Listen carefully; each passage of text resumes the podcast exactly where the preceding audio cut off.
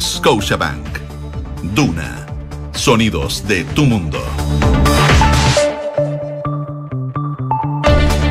7 de la mañana en punto, son las 7 de la mañana en punto. ¿Cómo les va? Sean todos bienvenidos a esta edición de Duna en Punto que hacemos desde la ciudad de Santiago, la capital del país, en eh, jornada de día martes 2 de mayo Todavía está oscuro acá en la región metropolitana, en la capital, em, pero la temperatura es baja. Cambió radicalmente el clima de lo que veníamos sintiendo la semana recién pasada, producto obviamente de las lluvias del fin de semana recién pasado, que fueron no tan intensas como se había previsto, pero es agua al fin y al cabo y se agradece de todo punto de vista. Así es que seguramente durante estos próximos días vamos a tener una baja temperatura, tan baja como es el ánimo, el clima respecto a lo que podría pasar el próximo domingo 7 de mayo el domingo que se nos viene, que tiene la elección obligatoria de los consejeros constitucionales. Muchos dicen que faltó información del gobierno, otros reclaman de que eh, faltó más campaña.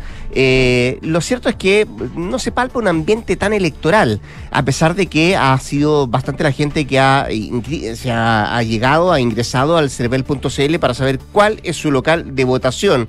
Eh, y son muy pocos los que todavía no han ingresado para saber dónde les toca votar el próximo domingo. Vamos a hablar de eso, vamos a hablar también de los ecos que dejó el Día del Trabajo. Tenemos cifras económicas esta mañana, 8.30. El Banco Central da a conocer la cifra de IMASEC y vamos a estar pendientes también de lo que pasa en la frontera entre Chile y Perú. Todavía, todavía sigue gente varada en esa zona, en tierra de nadie, sin todavía una solución concreta respecto a qué es lo que va a pasar con su futuro. Ayer hubo incidentes en eh, el ingreso a Perú.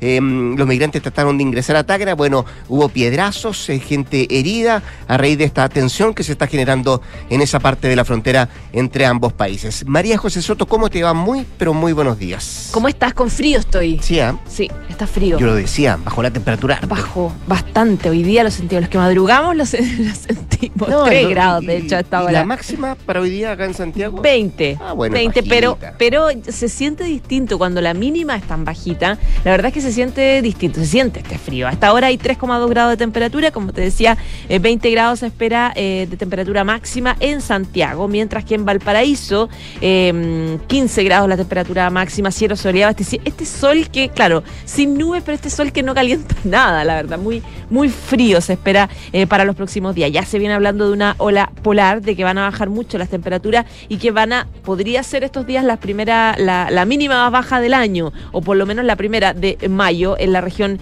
metropolitana, con temperaturas que van a estar siempre bordeando los 3, 5 grados de mínima en la región metropolitana. En Concepción, cielos nublados para hoy, 16 grados la máxima. Nos escuchan en Concepción en la 90.1, mientras que en Puerto Montt, donde nos escuchan en el dial de la 99.7, esperan también cielos soleados, 12 grados de temperatura máxima, pero en los próximos días no se ve lluvia hasta el jueves recién en Concepción durante la tarde-noche. Coyhaique, 11 grados de temperaturas y cielos nublados.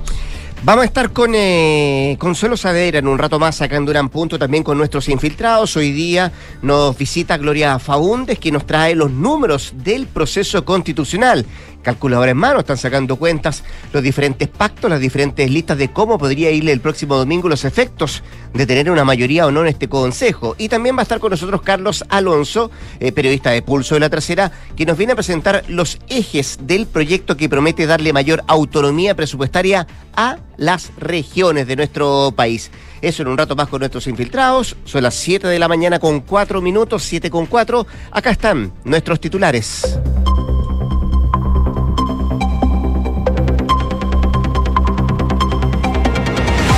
En el Día del Trabajador, el presidente Gabriel Boric llamó a incorporar elementos de solidaridad en el acuerdo por la reforma a las pensiones, a su juicio, manteniendo ciertos elementos como la propiedad de los fondos y la posibilidad de elegir quién invierte los ahorros previsionales, sostuvo el mandatario en la ceremonia de conmemoración organizada por el Hospital del Trabajador. La ministra del Trabajo, Janet Jara, pidió al Congreso acelerar la discusión sobre el reajuste del sueldo mínimo. El millón de familias que ganan este ingreso, así como los empleadores, necesitan tener certezas, afirmó la titular de la cartera, quien agregó que este tipo de medidas tienen sus tiempos y el debate en el Parlamento enriquece los proyectos. El PDG, el Partido de la Gente, denunció que su directiva nacional fue atacada durante las protestas en Santiago. Según denunciaron, habrían sido agredidos con armas. La colectividad afirmó que el hecho se produjo a las afueras de su sede central durante las manifestaciones del Día del Trabajador. Anunciaron acciones legales en contra de los responsables del hecho. Hoy comienza a regir la restricción vehicular en todas las comunas del Gran Santiago. La medida restrictiva va a estar vigente hasta el próximo 31 de agosto y va a afectar a los vehículos catalíticos con sello verde, inscritos hasta antes del 1 de septiembre de 2011. Dos carabineros lesionados tras una persecución policial que terminó en colisión en la comuna de San Ramón. Producto del accidente, dos vehículos policiales presentaron daños y estos funcionarios con lesiones. Los detenidos pasarán a control de detención en esta jornada. En materia internacional, la justicia de Estados Unidos rechazó una petición de la defensa de Donald Trump para anular el juicio por violación. La moción presentada acusaba al juez Lewis Kaplan de haber tomado decisiones injustas y perjudiciales al abordar la denuncia de E. Jean Carroll, la escritora y periodista que también demandó al exmandatario por difamación, después de que este calificara la acusación como una broma y una mentira y más de 400 policías heridos, 540 civiles detenidos dejaron nuevas protestas en Francia. Durante la jornada del Día del Trabajador se registraron violentas manifestaciones en contra de la reforma de pensiones impulsada por Emmanuel Macron en París y en otras ciudades. 7 de la mañana, 6 minutos. Fueron violentos los disturbios en, eh, en, Francia, en París, lo específico a propósito del Día del Trabajador. ¿Qué pasó acá en nuestro país? Bueno, hubo marchas eh, paralelas para celebrar este día. Una que fue convocada por la Central Unitaria de Trabajadores, donde estuvo presente la ministra del Trabajo, Janet Jara, algunos parlamentarios, algunos dirigentes sindicales que marcharon por la Alameda, y la otra que fue convocada por la Central Clasista de Trabajadores, que terminó lamentablemente con incidentes eh, ahí en calle República con Avenida España, con saqueos, con barricadas, incluso con el lanzamiento de bombas Molotov a personal policial.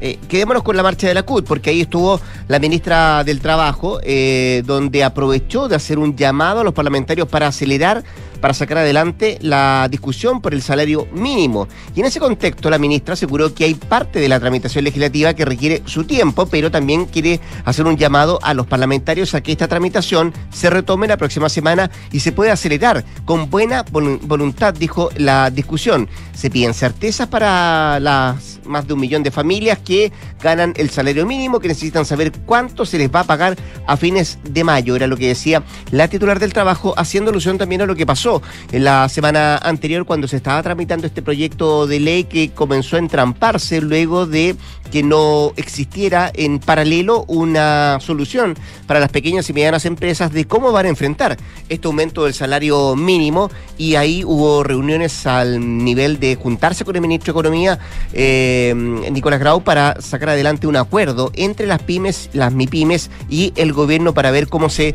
se afianza este acuerdo de cara a conseguir ayuda, beneficios para enfrentar este aumento del salario mínimo. La titular del trabajo eh, también señaló que hoy día tenemos la posibilidad de llegar a julio del 2024 con un salario de 500 mil pesos. Además, eh, respecto al tema, por ejemplo, de pensiones, que también se hizo cargo la ministra Jara, dijo con eh, la ratificación del convenio 150, 190, digo, de la OIT y una agenda de futuro, se va a permitir un buen acuerdo para reformar el sistema de pensiones de nuestro país y que cuando se jubilen los trabajadores y las trabajadoras puedan vivir más tranquilos y no con la angustia que viven hoy día las personas mayores del país. Fue parte de la de la ministra del Trabajo en la conmemoración del Día del Trabajador en esta marcha eh, organizada por la Central Unitaria de Trabajadores, pero no fue la única que habló del gobierno la ministra Jara. Claro, también habló el presidente Gabriel Boric, quien eh, dio, hizo un discurso en el marco del Día del Trabajador eh, a propósito de una manifestación que hizo el Hospital del Trabajador en Providencia,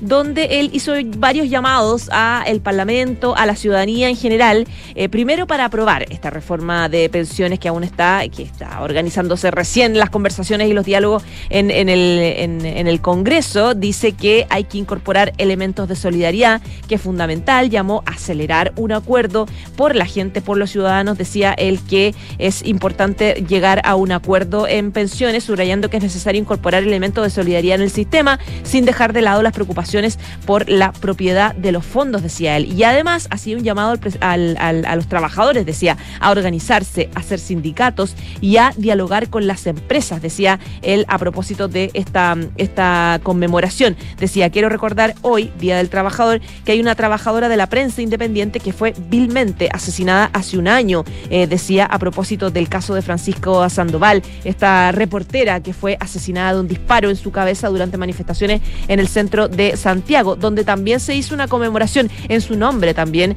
eh, que fue eh, convocada en el centro por, tú decías, hubo dos manifestaciones grandes, una convocada por la CUT y otra por la Central Clasista de Trabajadores, que hizo una, una en paralelo a la CUT, recorrió también la Alameda, pero en dirección a Estación Central, que fue donde se hizo esta conmemoración a esta reportera. Y ahí fue que se generaron algunos disturbios que afortunadamente no fueron tan importantes, pero claro, fue uno primero en la calzada sur de la Alameda, algunos encapuchados que se descolgaron de las manifestaciones, empezaron a saquear algunos locales comerciales en, el sector de República, eh, por Avenida España, incendiaron barricadas, rompieron luminaria, eh, lanzaron fuegos artificiales empezaron a tirar las típicas bombas molotov en contra de carabineros, etcétera.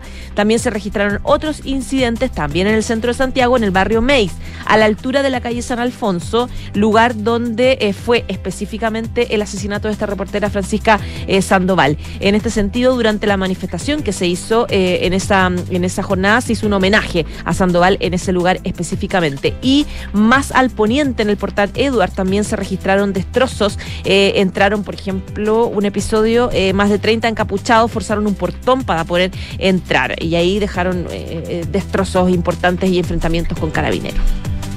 7 de la mañana con 11 minutos. Escuchas, Duna en punto. Oye, a cinco días que se celebren las elecciones de consejeros constitucionales, sigue siendo bien frío el clima electoral que se aprecia, al menos en la ciudadanía, a diferencia de otros procesos anteriores, lo que enciende la preocupación a los partidos políticos que solicitaron aumentar el trabajo de difusión en estos últimos días. Esta semana será clave para que la gente resuelva su voto. Desde ayer, por ejemplo, el secretario general del partido del PPD, eh, José Toro, quien advirtió también que ha sido una elección que no ha logrado encender a mucha gente, por tanto está recién informándose cuando quedan cinco días para la elección. Eh, por eso algunos han criticado y han cuestionado que el gobierno iniciara este proceso de campaña de información solo dos semanas atrás, o sea, hace dos semanas, eh, este proceso de información y es lo que han criticado algunos. En la derecha, por ejemplo, destacan que todavía hay muchas personas que no tienen suficiente información, no saben por quién votar eh, y lo peor es que no saben muy bien qué es lo que se va a elegir el próximo día domingo. Al menos eso es lo que se verbaliza en la derecha. Y desde el gobierno, en tanto, el ministro de las Express, Álvaro Elizalde, admitió que se vive un clima distinto que el que se vivió hace tiempo atrás, pero que lo más importante, decía él, sigue siendo que la gente participe, que todos los ciudadanos y ciudadanas concurran a las urnas para que cuenten con mucha legitimidad el resultado más allá de la eh, poca información, dicen algunos, que puedan tener de aquí al próximo día domingo. ¿Cuáles son los escenarios que se manejan en la moneda de cara a los comicios de este domingo? Escuche bien. Eh, los sondeos y los números que maneja la moneda no son muy optimistas, dicen algunos, y prevén una arremetida significativa de la derecha que preocupa eh, no solo al presidente, sino que también a su comité político. Por ahora se habla de la posibilidad de un triunfo del Partido Republicano que incluso, dicen ellos, podría superar los escaños de Chile Vamos pero que juntos podrían lograr en conjunto tres quintos del Consejo, es decir, 30 escaños. Es una de las eh, encuestas, los números que se manejan respecto a lo que podría o cómo podría ser el desempeño de la derecha el próximo domingo. Y también se especula con que Unidad para Chile y Todo por Chile, que está compuesto por el PPD, el PR, que es el Partido Radical, y también la Democracia Cristiana, en conjunto obtengan 21 cupos y por último, que exista un empate virtual entre el oficialismo y sectores de la derecha. Ese es el escenario más optimista, dicen algunos. Bueno, además, lo que sí inquieta es que mm, eh, puedan no se pueda tener el éxito que se pensaba en su minuto. Y lo más incierto, al menos en la moneda, es el poder de veto que tendría el oficialismo en caso de que solo logre 21 escaños o menos de 21 escaños. Eh, y ese es el número como límite que se pretende en la moneda que deberían sacar para así eh, vetar algunos temas que podrían darse a discusión dentro del Consejo eh, Constitucional. Son los escenarios que se prevén, los números que se sacan, la calculadora sobre la mesa para ver cómo le puede ir a cada una de las listas, tomando en cuenta que son cinco listas. Em, en esta pasada, recordemos que hay una parte del em, oficialismo que fue en lista separada la que decíamos eh, de todo por Chile, que fue el PPD, la democracia cristiana y los radicales, y la otra en eh, Unidos para Chile, que fue el socialismo democrático, junto a, mm, a Dignidad y el Partido Comunista. Así que vamos a ver cómo se da aquella situación y qué es lo que pasa en la otra vereda, que tiene que ver con, con la derecha, cuánto puede conseguir el Partido Republicano, cuánto puede conseguir Chile Vamos y la figura también del Partido de la Gente, que es una de, de las listas que también participa en esta elección del próximo día domingo. Y mientras eso pasa y estamos todos esperando los resultados de esas elecciones del domingo, hay otras cosas que están pasando en el norte del país. La situación cada vez más tensa en la frontera entre Chile y Perú. Eh, este fin de semana se registraron incidentes nuevos durante la jornada de ayer. Eh, ahí, justo en el límite, eh, hubo cientos de migrantes que están llegando y siguen acampando con carpas súper improvisadas, de frazadas, de sábanas, etcétera, en el desierto, ahí a la espera de esta idea que vienen haciendo de un una suerte de corredor humanitario eh, que los traslade a sus países de origen sin tener que estar parando eh, de eh, país en país. Su problema es que están indocumentados y que no los dejan entrar, en este caso, a Perú. en este contexto y luego de estar varios días en la interperie, un montón de gente, digamos, indocumentados que están en Chile, algunos ciudadanos extranjeros protagonizaron enfrentamientos con funcionarios de la Policía Nacional Peruana, ahí justo en la frontera, en Tacna, que fueron atacados con piedras, con palos y con otros elementos contundentes. Según reporta la prensa eh, peruana, por ejemplo, el diario La República, hubo tres efectivos uniformados que... Em, quedaron heridos con distintas lesiones. Eran dos mujeres y un hombre que recibieron piedras, piedrazos por parte de migrantes que estaban tratando de avanzar hacia el territorio peruano y no podían, luego de eh, varios días pasando, eh, pasando eh, noches y días en la intemperie bajo carpa. O sea, claramente ahí se nota una desesperación. Luego de este episodio, los agentes fueron retirados de la zona y conducidos hacia un recinto asistencial. Los medios de prensa que están cubriendo el tema también resultaron afectados por esta, esta agresión de los inmigrantes. ayer lunes, el primer ministro peruano, Alberto Tarola, reafirmó que se van a cerrar las puertas a cualquier persona que intente ingresar de manera irregular. Y estos sucesos se registran desde hace poco más de dos semanas, donde unas 200 personas están varadas en el cruce fronterizo, ahí en la línea de la Concordia, en Santa Rosa, por parte de Perú, eh, mientras crecen las tensiones y el descontento de los extranjeros a los que no se ha ofrecido, por lo menos, una solución eh, que les pueda hacer irse, digamos, de ahí, de, cara a, los viajes donde quieren, que quieren concretar que es, ah, en este caso, la mayoría de ellos son venezolanos, mm. regresar a sus países de origen. Sí, em, no solamente crece la preocupación, crece también la expectativa. Ha llegado más gente a ese lugar porque ha ido escuchando que se va a instalar este corredor humanitario, ha ido escuchando también de la posibilidad de que puedan salir a través de algunos vuelos especiales y eso, dicen algunos, eh, ha generado que mucha gente quiera llegar a ese lugar para poder salir por este corredor humanitario. Así que vamos a estar muy pendientes de lo que está pasando en la frontera norte de nuestro país. 7 con 17 minutos. Estás en Duna en Punto. Vamos por un ratito al Paraguay en medio de reclamos por un posible fraude electoral y también robo de sufragios con protestas en las calles. Asumirá la presidencia del país Santiago Peña, el candidato oficialista del gobernante Partido Colorado. Será el próximo 15 de agosto cuando suma la primera magistratura. Con un 42,7% de los votos, Peña venció a Efraín Alegre de Concertación Nacional, quien obtuvo solo el 27,4%, estableciendo una distancia de más de 15 puntos en un contexto en el que el presidente se elige en primera vuelta. Ocho elecciones y siete victorias. Ese es el récord que el gobernante Partido Colorado ostenta en el ámbito electoral paraguayo, que este domingo logró un triunfo holgado frente a la coalición opositora. Y la victoria de Peña, eso sí, le abre varios desafíos en su próximo gobierno. En el ámbito internacional, por ejemplo, tendrá que lidiar y equilibrar las relaciones con Asia. Y esto porque Paraguay es uno de los 13 países del mundo en reconocer a Taiwán como un país autogobernado en desmedro de lo que China reclama como territorio propio. Ese es uno de los temas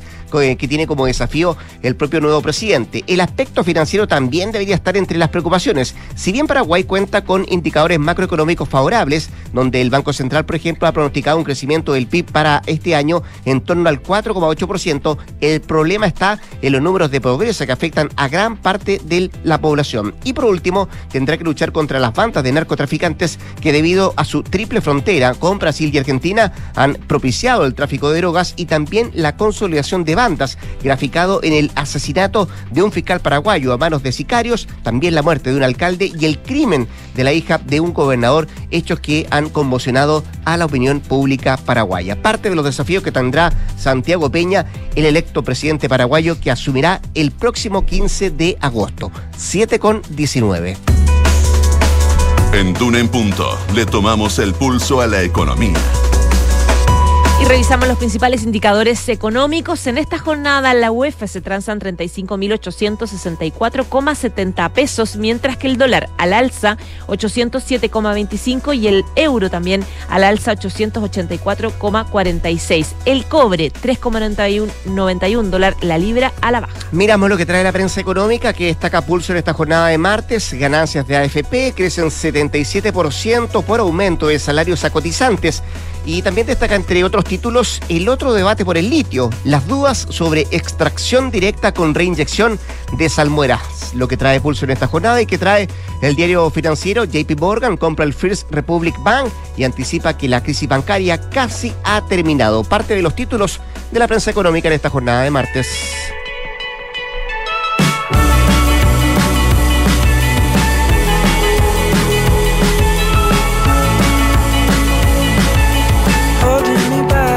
Escuchamos a Harry Styles porque se abre a la posibilidad de un reencuentro de One Direction. El cantante se unió a James Corden como invitado en el episodio final de su Late Show y fue donde Harry y James hablaron de la posibilidad de una reunión de One Direction, un reencuentro que se había rumoreado ya para el episodio final del presentador del programa de entrevistas. Si bien no está actualmente en proceso, no es que lo estén organizando, Harry dijo que nunca diría que no a la idea y que estaría abierto a ella si el momento fuera el adecuado. Me temo, dijo, que eso no es una pregunta de sí o no. Creo que nunca diría nunca a esa posibilidad. No hay ninguna razón para no juntarnos, dijo Harry, prendiendo las ilusiones de los fanáticos de esta banda pop. Mira tú, ¿ah? No cerró la puerta entonces. No la cerró, para nada se hizo conocido con la banda también. Ya pues con la música del eh, británico de 29 años nos vamos a ir a una pausa comercial. Antes quiero contarle que WOM les trae una noticia que será como música para sus oídos. WOM sigue siendo la red 5G más grande del país y para que puedas conectarte donde estés, en el norte, en el centro y en el sur. Y no van a parar. Y conecta la gestión de tu empresa con Sapiens CRP y tu área de gestión de personas con Senda, ambas soluciones de Fontana y su ecosistema de gestión empresarial. Integra todos los procesos de tu compañía en defontana.com 7 de la mañana con 22 minutos. Nos vamos a ir a una pausa comercial. Seguimos revisando más temas acá en Punto. Quédese el 89.7. Entre el trabajo, los viajes, las expectativas, las responsabilidades, muchas veces he llegado a pensar que por ir tras lo urgente he perdido el foco de las cosas realmente importantes. Pero cada vez que me detengo un segundo, recuerdo que voy en la dirección correcta Respaldo, simpleza, transparencia. Y SAPRE Esencial de Grupo Alemana. Pensando en lo que hoy es esencial para ti y tu salud. ¡Felicidades! Puedes escoger el premio que quieras. ¡Ay, quiero ese! No, eh, ese. No, mejor el del lado. ¡Ay, no sé cuál elegir! A veces no importa si le sigues dando vueltas, pero a la hora de invertir es mejor Scotia Fondos, que cuenta con toda la solidez y respaldo internacional que tiene Scotia, donde puedes invertir de manera fácil a través de la app o web y un grupo de coaches expertos te guiará según tu perfil de riesgo y objetivos. Toma la mejor decisión. Invierte en Scotia. Infórmese de las características esenciales de la inversión en estos fondos mutuos establecidas en sus reglamentos internos y scotiabankchile.cl. Infórmese sobre la garantía estatal de los depósitos en su banco en cmfchile.cl. Marca registrada de Bank of Nova Scotia, utilizada bajo licencia. Control de Fontana tiene un mensaje para el equipo de recursos humanos. Si en el año de la productividad tu gestión de personas no cuenta con firma digital, gestión de contratos, remuneraciones y no tiene el control de sus procesos, piensa digital y despega la eficiencia con Senda de Fontana. Gestión de persona, contratos, vacaciones y mucho más gracias a su ecosistema digital de gestión empresarial. No esperes más y despega la eficiencia con hasta un 50% de descuento en la implementación ingresando a defontana.com. Aló, amor. Oye, por aquí ya pasé a buscar a los niños y vamos camino al fútbol. ¿Tú qué tal? Ya, bacán. Yo estoy llegando a la casa que seguro deben estar por llegar de Berisur. Buenísimo. Según lo que conversé con ellos, debería quedar todo instalado y funcionando hoy mismo. Sí, me dijo tu papá que fue muy rápido todo. Ya, amor. Nos vemos en un rato. Protege lo que más quieres. Calcula online en berisur.cl o llama al 600-385-0003. Activa Berisur. Activa tu tranquilidad. Ay, con todo este ruido imposible. Hoy no me puedo concentrar. Me voy a demorar un siglo en este informe. Si la oficina compartida no es lo que pensaste, descubre la nueva forma de trabajar. Office Flex. Espacios privados con contratos flexibles. Disponible en Mall Florida Center. Entra a office-flex.cl. Con la apertura de dos nuevas clínicas en Talcahuano y Santiago Centro, Universidad Andrés Bello pone al servicio de la comunidad su red de hospitales clínicos veterinarios en Santiago, Viña del Mar y Concepción, ampliando así su capacidad de atención a 15.000 pacientes anuales. A través de esta red, Universidad Andrés Bello refuerza su compromiso con el entorno en el que está inmersa y fortalece a su vez el proceso de enseñanza de sus estudiantes. Más información en aporte.unap.cl. Estás en Duna en Punto con Rodrigo Álvarez. 7 de la mañana con 25 minutos, 7 con 25, seguimos acá en la 89.7 haciendo Duna en punto. Vamos al norte de nuestro país para saber cómo está la situación de los migrantes que están varados todavía entre Chile y Perú. Queremos tomar contacto con el delegado presidencial de la región de Arica y Parinacota, Ricardo Sanzana, a quien saludamos de inmediato. Ricardo, ¿cómo está usted? Buenos días, muchas gracias por, eh, por recibir la llamada Radio Duna. Hola Rodrigo, buenos días. Saludos a todos y todas quienes están escuchando también. Eh, este lunes muy temprano, sí. muy frío en Santiago súper. Día martes ya, pues. Perdón, claro. Sí. Sí, bastante helado acá en, eh, en la región metropolitana. Partimos con, con 3 grados, ahora está cerca de 4 grados la, la mínima acá, acá en la capital. Eh, delegado, ¿qué es lo más complejo eh, que se está viviendo hoy por hoy ahí en la frontera? El tema humanitario, la, la tensión constante. Entiendo que ayer, de hecho, incluso algunos policías eh, peruanos fueron heridos producto de piedrazos de esa gente que quiere, que quiere ingresar a Tacna y que todavía está varada en esa parte del, del territorio. Eh, a su juicio, hoy por hoy, si pudiéramos mirar las últimas 24 horas, ¿qué es lo más complejo de lo que está pasando en esa zona? Yo creo que lo más lo más complejo que se que se va dando es que una crisis mi- migratoria pueda terminar en una crisis humanitaria y en ese sentido eh, nos preocupa a nosotros lo que eh, son todas las situaciones humanas que se viven en ese espacio y por eso es que no hemos eh, hemos pedido eh, hemos podido perdón más bien desplegarnos a través de algunas coordinaciones para poder atender justamente aquellas necesidades porque la porque lo que tiene que ver con el traslado y la posibilidad de ingreso y salida de un país también tiene que ver con eh, eh, las, las, eh, la normativa legal de cada uno y también en ese sentido hemos estado trabajando como gobierno eh, a través de las cancillerías, ¿cierto? Eh, para poder resolverlo. Pero si tú me preguntas qué es lo que es más eh, rápido y, aten- y debemos atender rápidamente hoy Sí. día, más que el, más que el papeleo propiamente tal, obviamente tiene que ver más bien con la idea de que eh, hay niños y niñas, cierto, que eh, algunas mujeres embarazadas incluso hemos tenido en el espacio que tenemos que atender esas necesidades del que necesitan eh, pronta solución. ¿De cuánta gente estamos hablando, delegado? Porque entiendo que en algún minuto se hablaba de 150 o 200 personas, pero leyendo un poco lo que lo que trae hoy día, por ejemplo, la prensa peruana, la prensa local, dice que este número ha ido aumentando con el correr de los días. Se habla ahora de unas 300 personas. ¿Es esa cifra o usted maneja otro dato? No, yo creo que el promedio es 150 personas. 150.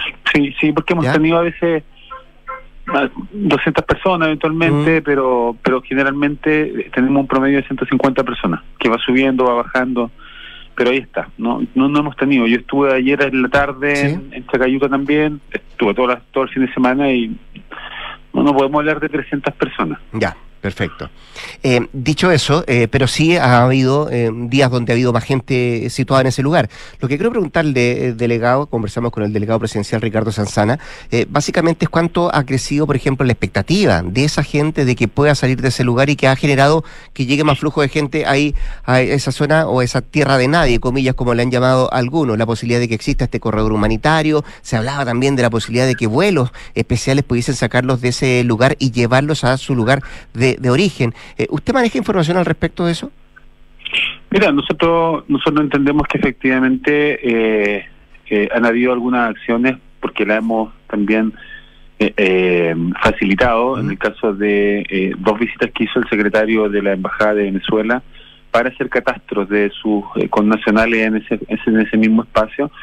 entendemos que se hizo aquello, entendemos también de que efectivamente eh, hay algunas vías que se están trabajando y conversando para un corredor eh, eh, humanitario, sean terrestres, sean aéreos. Y, bueno, naturalmente que todo eso genera alguna expectativa, pero yo, yo quiero decirte que en definitiva lo que, lo que significa que las personas estén en ese lugar hoy día tiene que ver más que con una expectativa de traslado, tiene que ver más bien con la idea de salir del país. para ello, ya Chile no es una opción desde ningún punto de vista, pero además porque han entendido que eh, las medidas que se han ido adoptando por el gobierno tampoco les favorecen mayormente la estadía eh, a, a las personas que ingresaron de manera irregular eh, porque justamente estamos en un proceso de regularización de, o de determinación más bien de quienes están en este en este país. Y, y una situación bien, bien particular, delegado, porque a usted le toca lidiar y a toda la autoridad del norte le toca lidiar con una migración que es diferente a la que habíamos tenido eh, anteriormente, porque esta no es gente que quiera entrar a Chile, que quiera entrar al país, sino que es gente que quiere salir de Chile para irse a su lugar de origen, ¿no? No, por supuesto, mm. eh, hemos estado lidiando con ambas. Ya. Por eso que era importante, por ejemplo, lo que ocurrió con, la ley de infraestructura crítica eh, y, el resultado positivo que tuvo ello, hasta altura más de 8.000 pasos eh, evitados. Entonces, eh, eso eso fue una coordinación y fue una decisión de gobierno a propósito del ingreso. Mm. Pero hoy día, claro, tenemos también esta, esta situación como consecuencia de otras medidas incluida la de infraestructura crítica, eh, en donde tenemos a las personas saliendo. Y también hemos activado todos los protocolos para que puedan eh, dejar el país quien quiera dejarlo. En ese sentido, eh, no se trata no, no se trata de facilitar, sino que más bien generar las condiciones legales para que quien desea hacerlo lo pueda hacer.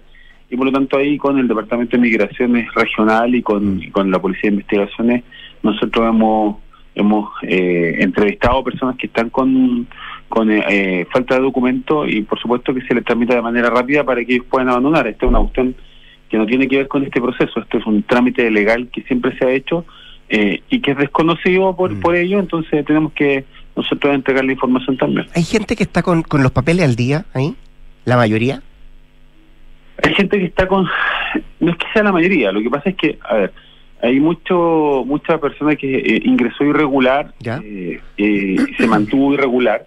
Y hay otros tantos que entraron irregular y trataron de hacer trataron de regularizar su situación y por, por, y aquello no le no les sirve a, Perú. El problema hoy día no es tanto lo que ocurra con nosotros porque como digo ellos están buscando salir, y en esa y en esa condición nosotros podemos generar eh, cada uno de los instrumentos para que puedan eh, abandonar el país de manera legal. El problema es que nuestra documentación no, eh, no es suficiente para que ellos puedan ingresar a Perú, porque ahí se les exige ya las visas derechamente y, y no las tienen. Es otro trámite el que se pide para, para ingresar a Perú. Eh, conversamos con el delegado presidencial de Erika y Berenacota, Ricardo Sanzana. Eh, Ricardo, ¿usted ve factible el corredor humanitario del costo que significa esto? ¿Le ha llegado alguna señal, por ejemplo, porque está trabajando las cancillerías también de ambos países en esto, para, para habilitarlo? Eh, ¿Qué tan cerca se está de aquella posibilidad? Bueno, nosotros creemos que el corredor humanitario, si no es la mejor solución, anda muy cerca, ¿no? Eh, no sé si tenemos otra que, que, permita hacerte un traslado eh, con, con seguridad, con tranquilidad a quienes desean volver a su país. Eh, nos parece que nosotros, a nosotros nos parece que aquello es, la mejor opción. Ahora, se ha estado trabajando por las cancillerías de los países, por supuesto que se ha estado trabajando en aquello. estamos todos contentos en que efectivamente esta crisis migratoria eh, que sido generada por ni por Chile ni por Perú, eh, tiene que tener una respuesta también humanitaria. Ya, y cuando eh, hablamos de un corredor, eh, uno tiende a pensar que esto es, es que salgan por tierra eh, o por aire. Eh, ¿Existe alguna posibilidad de esos vuelos especiales? Eh, existen todas las posibilidades. ¿Ya? ¿No se descarta ninguna? No se descarta ninguna. ¿Y cuál ve más cerca usted después de que ha podido conversar con gente, con autoridades peruanas? Entiendo que ayer también habían algunos funcionarios del Parlamento andino que estuvieron ahí en el lugar. Claro, estuvieron acá también en el en el- la frontera gente autoridades del Parlamento andino y, y la que la que nosotros vemos más cercana muchas veces por costos tienen que ver con lo terrestre, pero pero además por la logística de lo que significa eh, aterrizar aviones. Pero pero insisto, yo no veo eh, imposible que efectivamente eh, un traslado en avión sea sea imposible de realizar. Al contrario, también también está en la mesa esa esa opción. Eh, no hay que descartarla, no hay que descartarla porque lo que no hay que descartar es el corredor como vía eh, objetiva, segura de traslado de personas que están deseando salir del país. Ya, entiendo entonces que se están estudiando todas las opciones, ¿no? Todas. Y si fuera así, eh, si fuera por aire esto, delegado, eh, ¿dónde aterrizarían esos aviones? Bueno, esa es una logística, ¿Ya? esa es una logística que ya a mí me, me Escapa. Me supera un poco porque Ya. es técnica, ¿no? Sí. Pero pero yo solo puedo decir desde lo desde lo que conocemos es que eh, Arica es una opción ¿Ya? en en el sentido de que tiene un aeropuerto habilitado. Eh, pero eso lo digo solamente desde, desde el conocimiento de un pasajero, ¿no? Perfecto. Pero en estricto sentido, nosotros entendemos que no son aviones eh, de carga, ni mucho menos los que, los que llegarían. Por lo tanto, nuestro aeropuerto está habilitado para aquello. Ya. Pero si es, eh, si es este lugar o es otro lugar del país, bueno, lo importante es que llegue eh, y se concuerde aquella eh, opción eh, y podamos actuar rápidamente para evitar justamente todo esto traslados innecesarios Mm. Pero de acuerdo a lo que usted dice, insisto, dentro de la logística, que lo más probable es que sería un, eh, un aeropuerto chileno donde podrían aterrizar esos vuelos especiales. Por supuesto, sí. ¿Mm? Sí. Ya, ¿y se ha hablado algo de alguna posibilidad, usted ha escuchado, delegado, de que sean aviones de la FACH los que pueda llevar a esta gente también? O sea, eh, nosotros no hemos conversado respecto a aviones de la FACH. Lo que hemos estado escuchando eh, y se ha tramitado en algunos casos eh, tiene que ver más bien con vuelos comerciales. De hecho, eh, ha sido esa la, la tónica que se ha intentado en algunos casos con vuelos charter, ¿cierto? Que, que, que van a dejar personas expulsadas, ¿no? No veo la, la, la, la posibilidad de que, o sea, no descarto ninguna opción, yo lo dije. O sea, si fuera por, por, por vía de, de la Fuerza Aérea, bueno, insisto, yo yo creo que en esta en estas crisis eh, no podemos descartar de plano ninguna opción. Ahora, hay que ir, sí, analizando una a una para ver cuál es la más conveniente eh, eh, en el momento de aplicarse. Perfecto. Muy bien, pues Ricardo Sanzana, el delegado presidencial de Erika y Parinacota, conversando esta mañana con Radio Duna. Eh, delegado, gracias por su tiempo, que tenga muy buen día. Muchas gracias, muy. Muy Un abrazo. 7 con 37, nos vamos al corte comercial. Cuando la familia crece, también crecen las preocupaciones. Cuenta con un gran plan y vive con tranquilidad. ISAPRE Esencial de Grupo Alemana, pensando en lo que hoy es esencial para ti y también para tu salud. El nuevo GLC de Mercedes-Benz llega listo para todo. Espacio, comodidad y seguridad para viajar con los que más quieres. Piensa en un panorama desafiante que disfrutes. El nuevo GLC de Mercedes-Benz sin duda será el mejor aliado para la aventura que tengas por delante. Y construir un mejor futuro está sucediendo ahora y son los recursos esenciales como el cobre que produce BHP en Chile los que ayudan a hacerlo posible. El futuro está aquí, está sucediendo. Nos vamos a la pausa comercial y al regreso Consuelo Saavedra y nuestros infiltrados sacando un punto. La vida es un constante desafío y en Kaufman tenemos al mejor aliado para ti. Nuevo GLC de Mercedes-Benz. Espacio, comodidad y seguridad. ¿Hay algo más importante para viajar con los que más quieres? Elige al mejor para tus aventuras. Nuevo GLC de Mercedes-Benz. Listo para todo. Encuéntralo en kaufman.cl y en todas nuestras sucursales a lo largo del país. Bueno, jefe, ya está lista la nave. Pero siquiera le agregamos el pulido especial de llanta. ¿Y por qué no? Le podemos polarizar los vidrios también. Genial. ¿Cómo se ve con una bocina mariachi? Chido, cabrón. Y un águila con fuego y rayo acá en el capó. Voy de cabeza. Ah, el monito que cabecea. Se lo agrego, pues, jefe. Si eres de los que agrega y agrega, pórtate a los planes más y agrega planes adicionales con los mismos beneficios del plan original por solo 4.990 cada uno por cuatro meses. ¡Mo! Nadie te da más. Bases y condiciones en WOM.cl. Construir un futuro mejor es una responsabilidad que compartimos todos. Mientras más países adoptan medidas para reducir las emisiones de carbono, la demanda de productos y servicios esenciales para el crecimiento económico sigue en aumento. No es fácil, pero son recursos como el cobre producido por BHP en Chile los que ayudan a hacerlo posible. El futuro está aquí. Descubre cómo en bhp.com slash mundo mejor. ¡Felicidades! Puedes escoger el premio que quieras. ¡Ay, quiero ese! No, eh, ese. No, mejor el del lado. ¡Ay, no sé cuál elegir!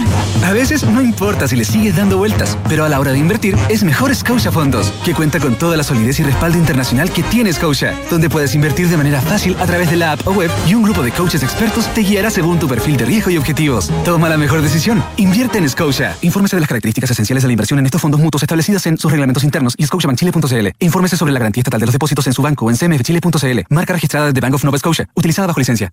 Aló, amor. Oye, por aquí ya pasé a buscar a los niños y vamos camino al fútbol. ¿Tú qué tal? Ya, bacán. Yo estoy llegando a la casa que seguro deben estar por llegar de Berisur. Buenísimo. Según lo que conversé con ellos, debería quedar todo instalado y funcionando hoy mismo. Si me dijo tu papá que fue muy rápido todo. Ya, amor. Nos vemos en un rato. Protege lo que más quieres. Calcula online en berisur.cl o llama al 600-385-0003. Activa Berisur. Activa tu tranquilidad.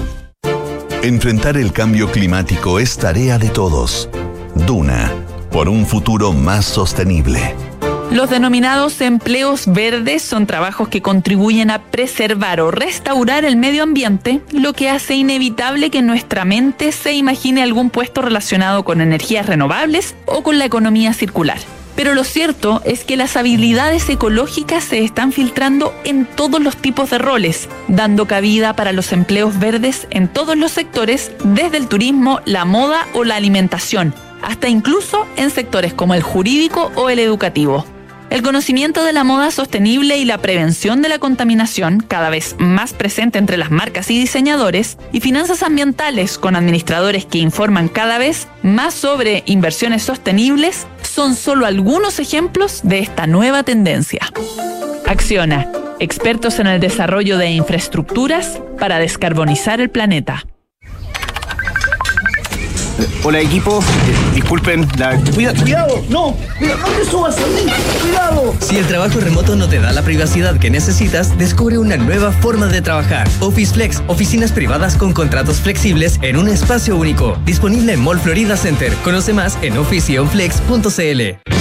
Este 2023 en UC Cristus seguimos creciendo para entregarte lo mejor de la medicina UC, para llevar la salud y calidad UC más cerca de ti. Conoce nuestros dos nuevos centros médicos, Escuela Militar y Providencia, y nuestras ocho nuevas unidades de toma de muestras en región metropolitana, las que se suman a las 50 disponibles a lo largo del país. Te esperamos. Encuentra más información en ucecristus.cl. Somos Ucecristus. Somos la católica. Escuchas Duna en punto. Duna 89.7.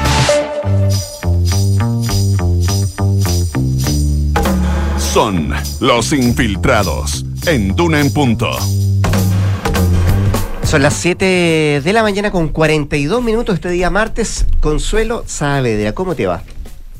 ¿Cómo están? Muy buenos días. ¿Cómo estuvo el fin de semana largo? Bien, bien. Al menos de mi, de mi lado, no sé, el lado No, de bien, Carlos y de Gloria. Bien, bien. Son No, nuestros Gloria. infiltrados. ¿Cómo les va? Buenos días. Muy bien, buenos días. Bien, pues. Sí, siempre es bueno tres días. Sí. Y esta semana, Sí, se- sí. esta semana parece corta, pero no va a ser tan corta para algunos, ¿no? Para algunos eternos. Es eterna, pensando en la, en las elecciones del próximo día domingo. Entremos en materia, Gloria Faundes. Entremos en materia ¿Cuántas para- calculadoras sobre la mesa? Hay harta calculadora Sí. sobre la mesa. Vamos primero, más que a las proyecciones que tiene cada partido, a los números los que hay que estar atentos en este proceso eh, del domingo, donde se eligen 50 representantes, a no olvidar, 50 representantes para el Consejo Constitucional, de los cuales 25 son hombres, 25 son mujeres, y el ajuste por paridad va a ser un embrollo para tener... eh, claridad sobre cómo va a quedar compuesto definitivamente este consejo, eh, porque esto eh, genera todo un tema de cálculos, ¿no? Que además se calcula respecto de la región menos votada que tenga, eh, que no tenga paridad. Entonces ahí se hace un ajuste que va a ser complicado eh, para quienes estén a cargo de los números este domingo. El número mágico del Consejo, 30 representantes.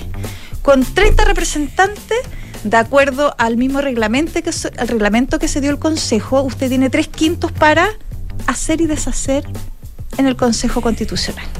Esperemos que aquello no pase, pero con 30 votos usted puede eh, imponer una norma, puede votar a favor, puede rechazar. Y en la contraparte son 21 votos, son los 21 votos mágicos que te pueden dar la posibilidad de veto a cualquier norma que avance en la discusión del Consejo Constitucional. Entonces, esos son los y en ese sentido cómo están y en ese sentido cómo están las proyecciones para, para ver quién conseguiría los 30 o los Uy, 21. si uno- Cuando tú con- depende con quién converses, porque conversa con uno y otro. no, ¿ah? no, pero ni Sí, tanto, ¿no? porque tanto, acá efectivamente en la oposición Sí. hay un ánimo más triunfalista, ¿no? Respecto de qué pudiera pasar. Y en el oficialismo, la verdad yo creo, van a contar votito a votito a sus representantes para lograr obtener 21 en Mm. lo que se denomina eh, la izquierda amplia, ¿no? Porque acuérdense que hay dos Porque listas van por listas separadas, claro. van en listas separadas y entre ambas listas eh, están, eh, la verdad es que están bien asustados respecto de conseguir los 21 votos para evitar lo que ellos llaman un tsunami de la derecha. Aunque la verdad es que las reflexiones previas que ha tenido eh, la oposición respecto del triunfalismo con el que enfrentan esta, esta carrera, digamos, es que no se debiera repetir lo que pasó la vez anterior, ¿no? Donde un sector pasa máquina al otro y finalmente eso redundó en el rechazo eh, de la propuesta constitucional. Pero esos son, esos son eh, números que hay que estar muy atentos a la hora de sumar y restar respecto del Consejo, porque además la derecha va dividida, también lo sabemos, en dos listas, y está el factor del PDG que debiera ser o que aventura ser la gran incógnita respecto de eh, cómo le va a ir, porque hay gente que tiene pronósticos bastante auspiciosos y hay otros más bien que creen que el PDG en esta oportunidad va a tener un frenazo de votación.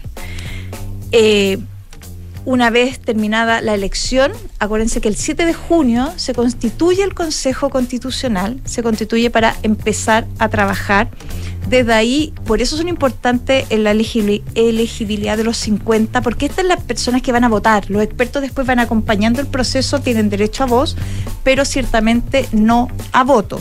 Y claro, le pasan el anteproyecto el 7 de junio para que trabajen los consejeros. Así es. Y el 17 de diciembre está previsto el plebiscito de salida donde todos volvemos a votar respecto de si nos gusta o no la propuesta de constitución.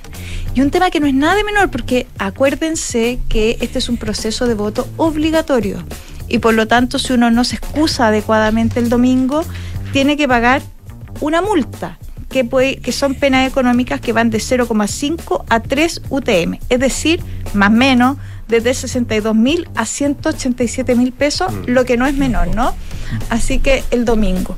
Vamos a las proyecciones, eh, si hay más o menos proyecciones por bloques.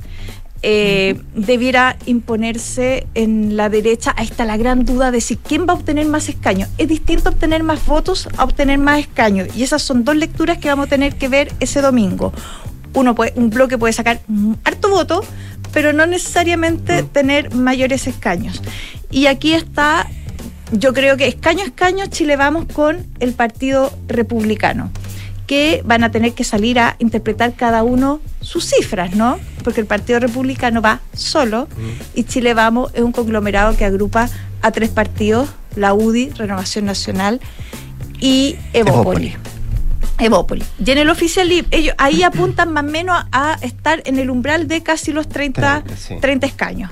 Ahí, ahí vamos a poder eh, después cobrar, digamos, la palabra a aquellos que están más optimistas. El Incluyendo al PDG, cuando, cuando hacen esos 30, no. ¿incluyen al PDG? No, no se incluye al PDG, que tiene sus propios pronósticos, porque la verdad es que, se, eh, bien- sea bien dicho, el PDG eh, hay que ver, hay que determinar bien para dónde va para dónde va a conversar en el Consejo, porque eh, eventualmente puede estar a un lado o al otro respecto de las normas, jugar más un rol de bisagra. Ahí eh, los cálculos electorales dicen que entre 3 y 5 representantes podría jugar, lo que es un buen número para eh, jugar de lado y lado. Y en el oficialismo eh, debieran estar, ojalá, eh, debieran estar, dicen ellos, entre 21, que la lista del PS, PC, Frente Amplio, que es la lista 1 que se le llamó, debiera evidentemente obtener la hegemonía de ese sector, frente a la lista de eh, Todo por Chile, que es la lista que agrupó la segunda, ¿se acuerdan de esa gran discusión que hubo en la previa de dos listas, que es la que terminó agrupando al PPD, al ADC, al Partido Radical? Entonces ahí debieran haber tres o cuatro eh, representantes que debieran lograr que el oficialismo, en rigor, pase la barrera psicológica de los 21 para poder imponer o para poder al menos sentarse a conversar sin esperar que el sector del frente le dé la potestad del convencimiento, no le dé la potestad de poder imponer eh, sus normas. Así que esos son los números claves que tenemos que ver para este domingo. Em, ¿Y cómo miras la metropolitana tú? ¿Cómo qué? ¿Miras la metropolitana? Bueno, eso es importante. Eso, eso es importante. Acuérdense que este es el mismo sistema de electoral que El eh, posibilita la elección del Senado. Por lo tanto, acá en la región metropolitana tenemos cinco representantes a elegir, que eh, las regiones más grandes que tienen cinco. Eh, Aquí eh, la duda está en si la derecha eventualmente va a poder obtener, y con la derecha me refiero a la derecha, Derecha de Chile más Vamos más y republicano, más republicanos, si logran romper la barrera psicológica de tres representantes. O uno Que- tendría que doblar, ¿no? Claro, Sí. que fíjate que de acuerdo a las proyecciones no es tan difícil de imaginar, Mm. digamos. Entonces aquí al menos se va a dar una batalla también eh, interesante respecto de las fuerzas, porque además en la metropolitana están los bolsones de votos eh, electorales más fuertes Mm. y por lo tanto acá sí uno va sumando eh, a tu bolsita eh, fuerza electoral. ¿Viste, viste que, que- que la expresidenta de Chile salió a apoyar a, a Carmen Frey? Sí, sorprendente, ¿no? Sí, claro. Llamó la atención. A mí me, a mí me ha llamado la atención. Podemos hablar eh, quizás en la semana respecto de los, de los apoyos cruzados que han Mm, sido bastante claro. sorprendentes respecto de uno y otros candidatos y algunos, y algunos que han tenido cortocircuito. Claramente. Que han, que han tenido que hacer- a- hacer un video extra. Claro. Claro que Otro sí. video a uno lo más. apoyo, pero al otro lo apoyo Y otros que han tenido que, Más. que- Claro. otros que han tenido que bajar Pero videos lo apoyo también, desde claro. antes. Sí. Claro, Como ese video de- hijos, Claro, como no. En la pelea con los hijos del aviso de manjar. Así es. Así es. Ya, pues vamos a ver qué es lo que pasa durante esta semana y cómo se viene el próximo día domingo. Eh, don Carlos Alonso, hablemos de los ejes del proyecto que promete darle mayor autonomía presupuestaria a las regiones, ¿no? Así es, porque este proyecto fue presentado, anunciado, mejor dicho, eh, a fines de la semana pasada por el gobierno en una actividad en Puerto Montt. Este proyecto es parte de los cuatro de las cuatro iniciativas que contiene la reforma tributaria. Recordemos que el primero es el, imp- el impuesto a la renta, que fue rechazado por la, por la por la sala de la Cámara y que el gobierno está buscando nuevas fórmulas, ¿no es cierto?, para reactivarlo. El segundo es el royalty minero, que está eh, va a ser votado la próxima semana en la Comisión de Hacienda del Senado. El tercero, impuestos correctivos o impuestos verdes, que todavía no ha sido anunciado y debería ser anunciado en mayo, según lo que ha dicho el gobierno. Y el cuarto eje es este proyecto de rentas regionales, que ahora el gobierno eh, lo llama eh, regiones más fuertes. Esto también complementa el proceso de descentralización que comenzó hace un tiempo y que se comenzó a materializar con las elecciones de los gobernadores regionales en mayo del 2021.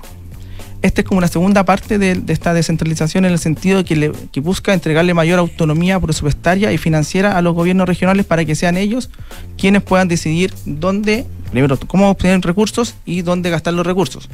Esto porque actualmente la mayoría, o mejor dicho, todo viene, ¿no es cierto?, des- des- eh, centralizado desde el gobierno, en el sentido que son los gobiernos regionales los que le presentan al gobierno central, en este caso la DIPRES y la Subsecretaría de Desarrollo Regional, donde ellos quieren o tienen más o menos potencial de hacer proyectos de inversión y luego de ese proceso de revisión es la DIPRES la que autoriza conjunto con la Subsecretaría de Desarrollo Regional, lo que hace que todo el proceso para que las re- regiones se eh, crezcan o tengan una mayor eh, eh, autonomía en la, en la gestión de recursos se haga todo mucho más lento.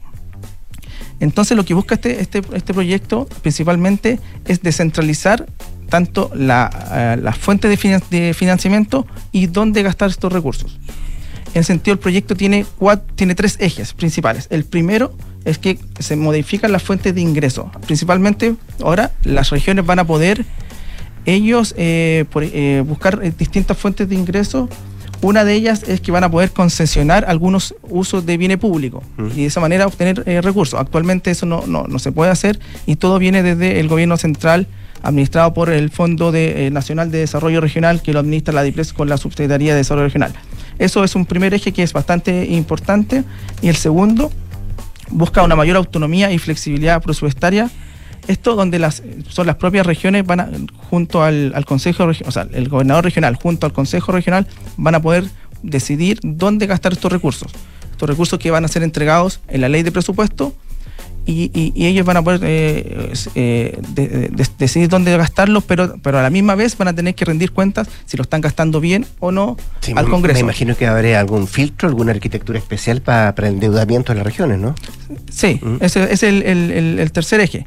Una, una cosa para terminar este eje es que el gobierno, actualmente el gobierno es el que autoriza, ahora va a ser al revés. Ellos van a decidir dónde van a gastar, pero van a tener que después rendirle cuenta al Congreso y al gobierno si gastamos bien o no los recursos y así se va a ir como un poco eh, estructurando esta nueva, esta nueva legislación.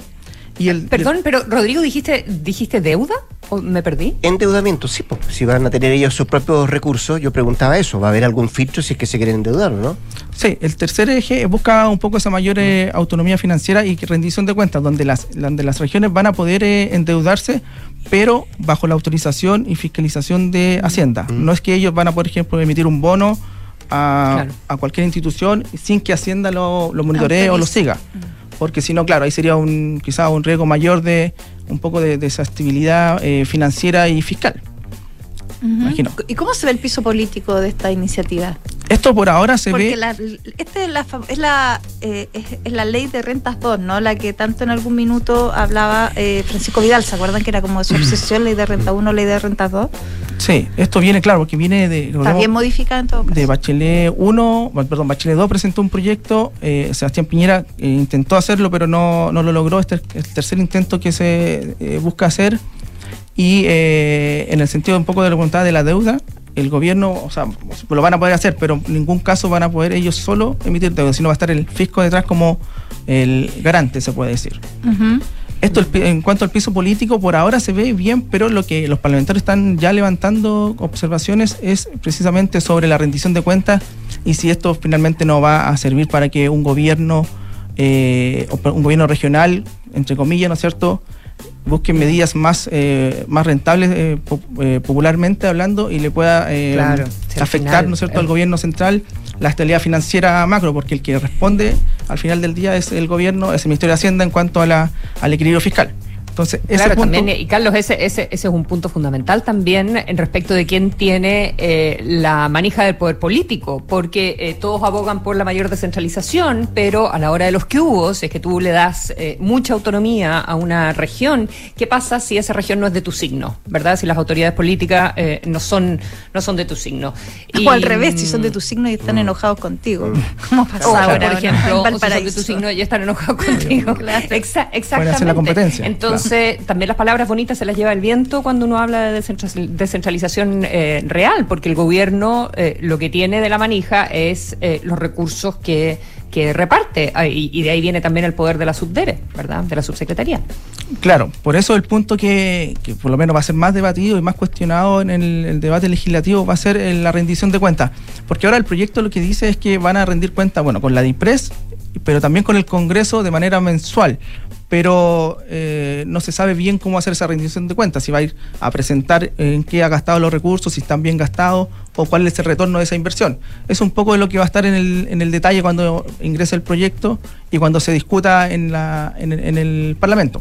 ¿Y, y está claro las sanciones? ¿Se, ocu- ¿Se ocupan mal los recursos o no es parte del proyecto? No, no están claras las sanciones eh, por ahora todavía, claro, no está ese, ese detalle, pero debería venir eh, algo de eso en el, en el- cuando ingrese el proyecto, porque el gobierno lo presentó, pero no lo ha ingresado todavía. No se conoce mucho tampoco, ¿no? Claro, No. se va a ver recién el la próxima semana. Ahí debería ingresar, en- o sea, debería ingresar en mayo, dijo el, el Mm. Sí, presidente. porque este es distrital, Claro. además, sí. Bueno, Así es, todo en modo campaña. Todo en modo Distrital. campaña. Así es. Así sí. es. Y en modo campaña, hoy en un ratito más, Duna y la tercera. a las 10, pues por eso nos tenemos que ir en antes. su debate, claro, en el segundo debate por los candidatos a Santiago y siempre a jugar con el match constituyente, Muy bien. que está entretenido. Muchas gracias. Hecha la recomendación, nos despedimos. Carlos, Gloria, Consuelo, muchas gracias. ¿ah? Ya se vienen las noticias con